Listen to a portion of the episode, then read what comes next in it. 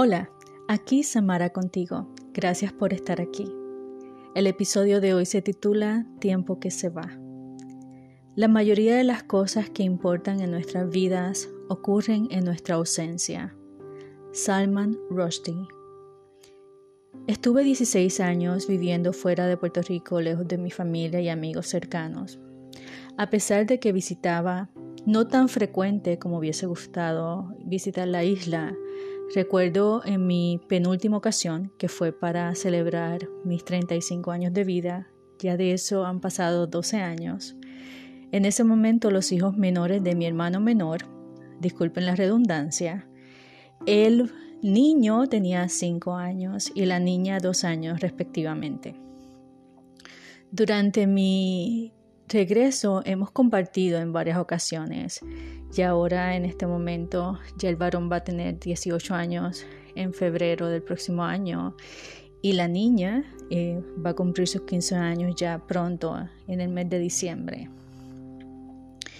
Y a pesar de que hemos compartido en varias ocasiones, eh, me siento como una extraña.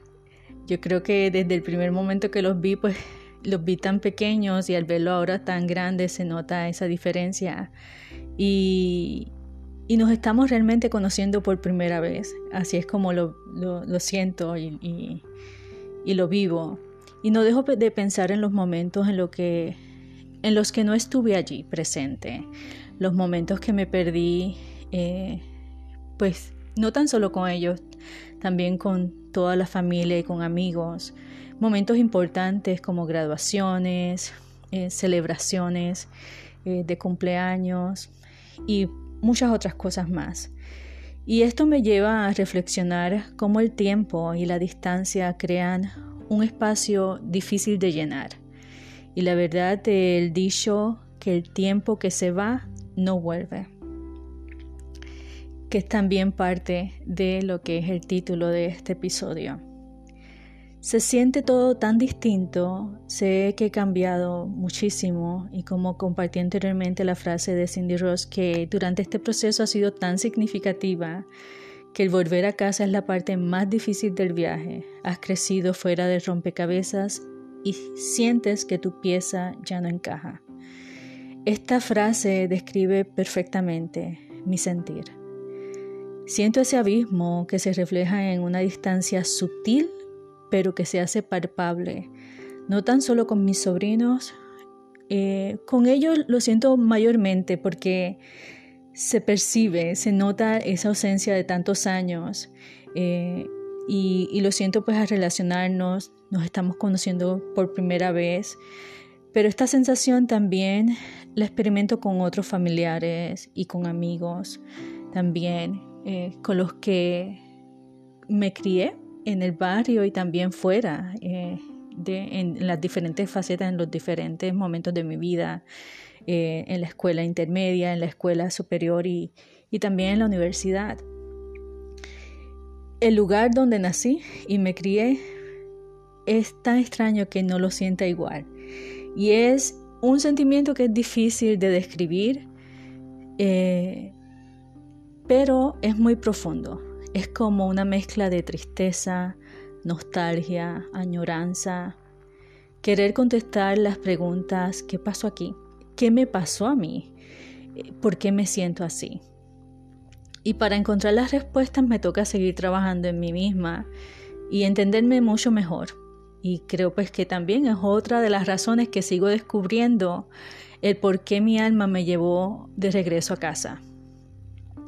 Creo que la clave eh, para mí en este momento es asumir que esto es parte de las consecuencias de unas decisiones que, como te enseña en la clase de economía sobre el costo de oportunidad, que para obtener unas cosas tienes que perder otras. Y definitivamente el yo haber decidido mudarme a Estados Unidos, pues a consecuencia, esta parte, ¿verdad? De las cosas pues que perdí para ganar otras. A pesar de que estoy consciente que en su momento el mudarme a Estados Unidos fue la mejor opción, siempre estuvo presente este sentimiento eh, de tristeza por los momentos que, que sabía que iba a perder y que perdí. Como escuché en una película que lamentablemente no recuerdo el título, yo creo que ya los años están haciendo, ¿verdad? Eh, están haciendo mella eh, eh, en mí y sobre todo en la memoria. Pero esta película recuerdo que era algo sobre un museo y el mensaje principal de, de la película era que la, la felicidad consiste en los momentos que vives con las personas que amas. También reconozco que, que durante este proceso eh, mis sentimientos están a flor de piel y quizás eso me hace percibir las cosas de una manera distinta y muy profunda. eh, y, y el, el, estar a flor de piel también te hace como darte cuenta de tantas cosas que quizás anteriormente pues el estar enfocado en el trabajo, en, en estar ocupado, te, pues te pierdes de esos pequeños detalles de la vida Siempre, eh, siempre, siempre me pregunté si valía la pena el vivir lejos de, mi familia en busca de este sueño americano que al final llegué a la conclusión que se traducía en trabajar, en tener y, y, olvidarnos de vivir, que al final para eso hemos sido creados.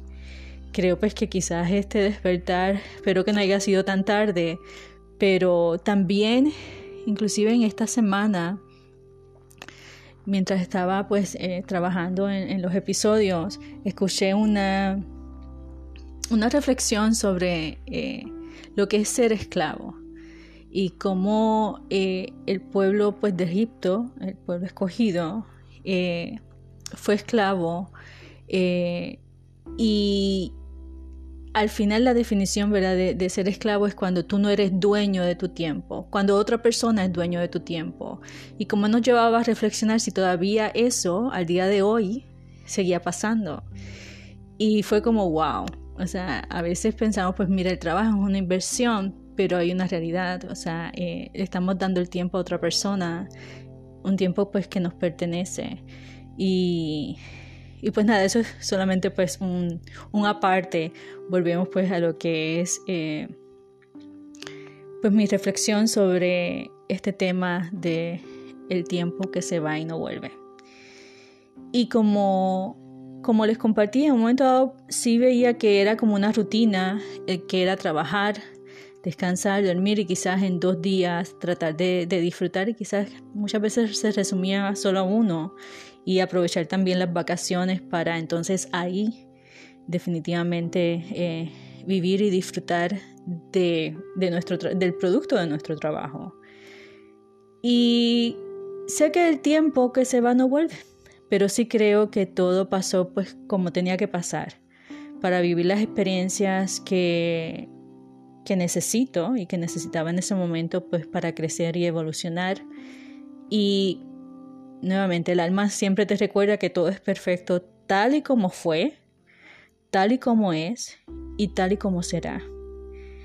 Me toca vivir el presente, disfrutándolo y atesorándolo, haciendo memorias que perduren con el tiempo. Aprovechar el hoy y no recriminarme por el tiempo que no estuve, por lo que pudo ser y no fue.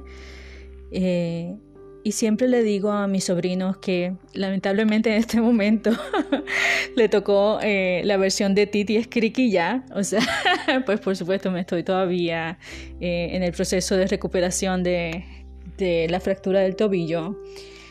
Pero siempre les recuerdo que va a ser temporal.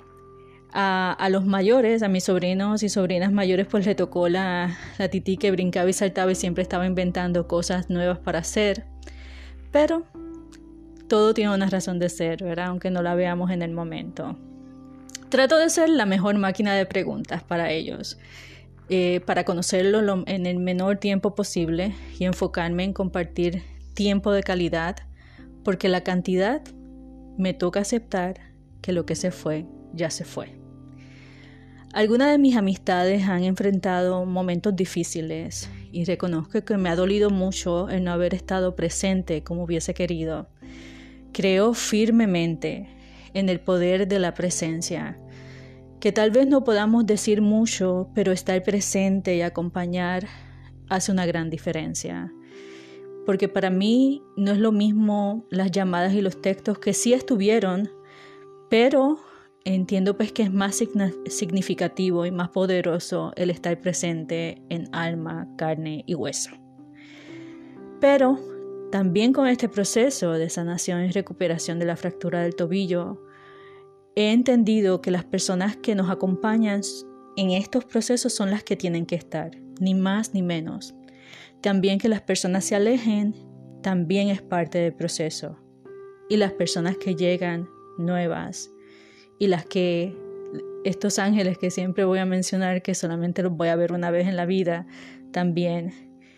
Y más importante, la importancia de la soledad para sostenerte, escucharte, cuidarte y amarte incondicionalmente y no, y no postergar este encuentro que está importante con, contigo mismo y que se da en el silencio.